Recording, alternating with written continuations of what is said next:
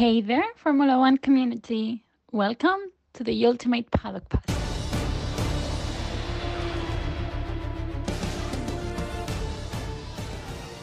Y este fin de semana descansamos de la Fórmula 1, antes del primer triplete europeo.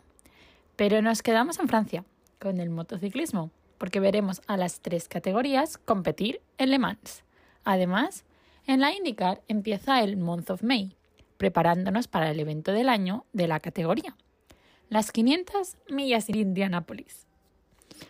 Pero primero nos quedamos en Europa y hablamos de las motos, que correrán en los 4,180 kilómetros de Le Mans, con sus nueve curvas a derechas y cinco a izquierdas. Y antes que nos lo preguntéis, sí, corren en la mítica pista donde se hacen las carreras de resistencia de las 24 horas.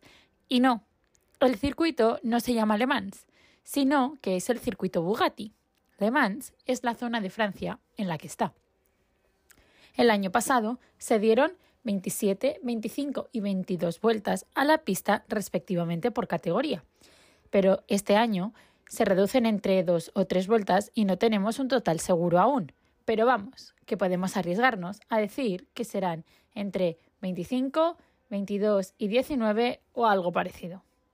En 2022 ganaron Enea Bastianini, Augusto Fernández y Jaume Masia en las categorías pertinentes, MotoGP, Moto2 y Moto3, donde hubo pilotos como Sam Lowe o Joel Kelso que no pudieron competir. Si nos quedamos en ese tema, sabemos ya que el ganador de MotoGP del año pasado Bastianini, como os acabamos de comentar, no va a poder correr aquí, porque sigue doliéndole la escápula y Ducati ha decidido que sea Danilo Petrucci quien le sustituya. La otra cara de la moneda es Marc Márquez, que este fin de semana vuelve a la moto para el Gran Premio número 1000 de Honda. Y sorpresa, sorpresa, las long laps de penalización por el accidente en Portimao no las tendrá que hacer. La apelación de, Honda al Tribunal de la FIM ha considerado que las incoherencias de los comisarios no fueron normales y por lo tanto la penalización se cumplió en Argentina, aunque Marc no corriera. Y, y, y seguimos con las buenas noticias, porque traemos súper buenas novedades por parte de Paul Espargaró, que ya puede hablar, comer y sonreír después de la operación. Recordamos, por romperse la mandíbula en dos sitios distintos en Portimao.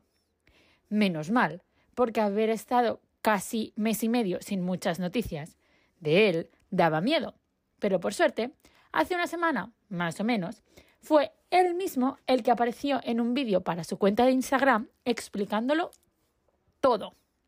Seguimos animándote para que te recuperes, Polete.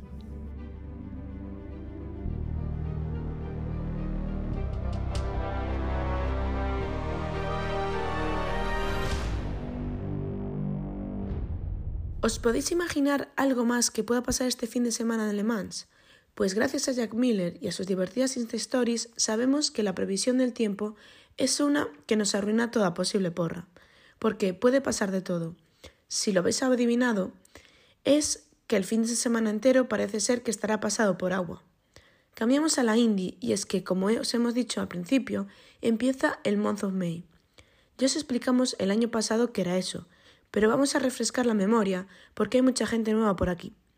¿Qué es el llamado Month of May y por qué es tan importante para el motorsport americano? Muy fácil. Es tan importante porque es cuando se celebra uno de los mayores acontecimientos en las carreras del país, y es que el último fin de semana de mayo se corren las 500 millas de Indianápolis, en el óvalo del Indianapolis Motor Speedway. Además, todos los fines de semana del mes de mayo son preparación para la ocasión en primer fin de semana, que es este año, es el del 12 al 13 de mayo, se hace el GMR Grand Prix, donde todos los pilotos que vayan a correr en las 500 millas y no participen en el circuito de la Indy calientan motores para lo que se viene. En fin de semana siguiente son las clasificaciones para las 500 millas. Clasificación el sábado, lucha por la pole el domingo. Y finalmente, el último fin de semana es el gran evento, las 500 millas de Indianápolis en el óvalo del Speedway.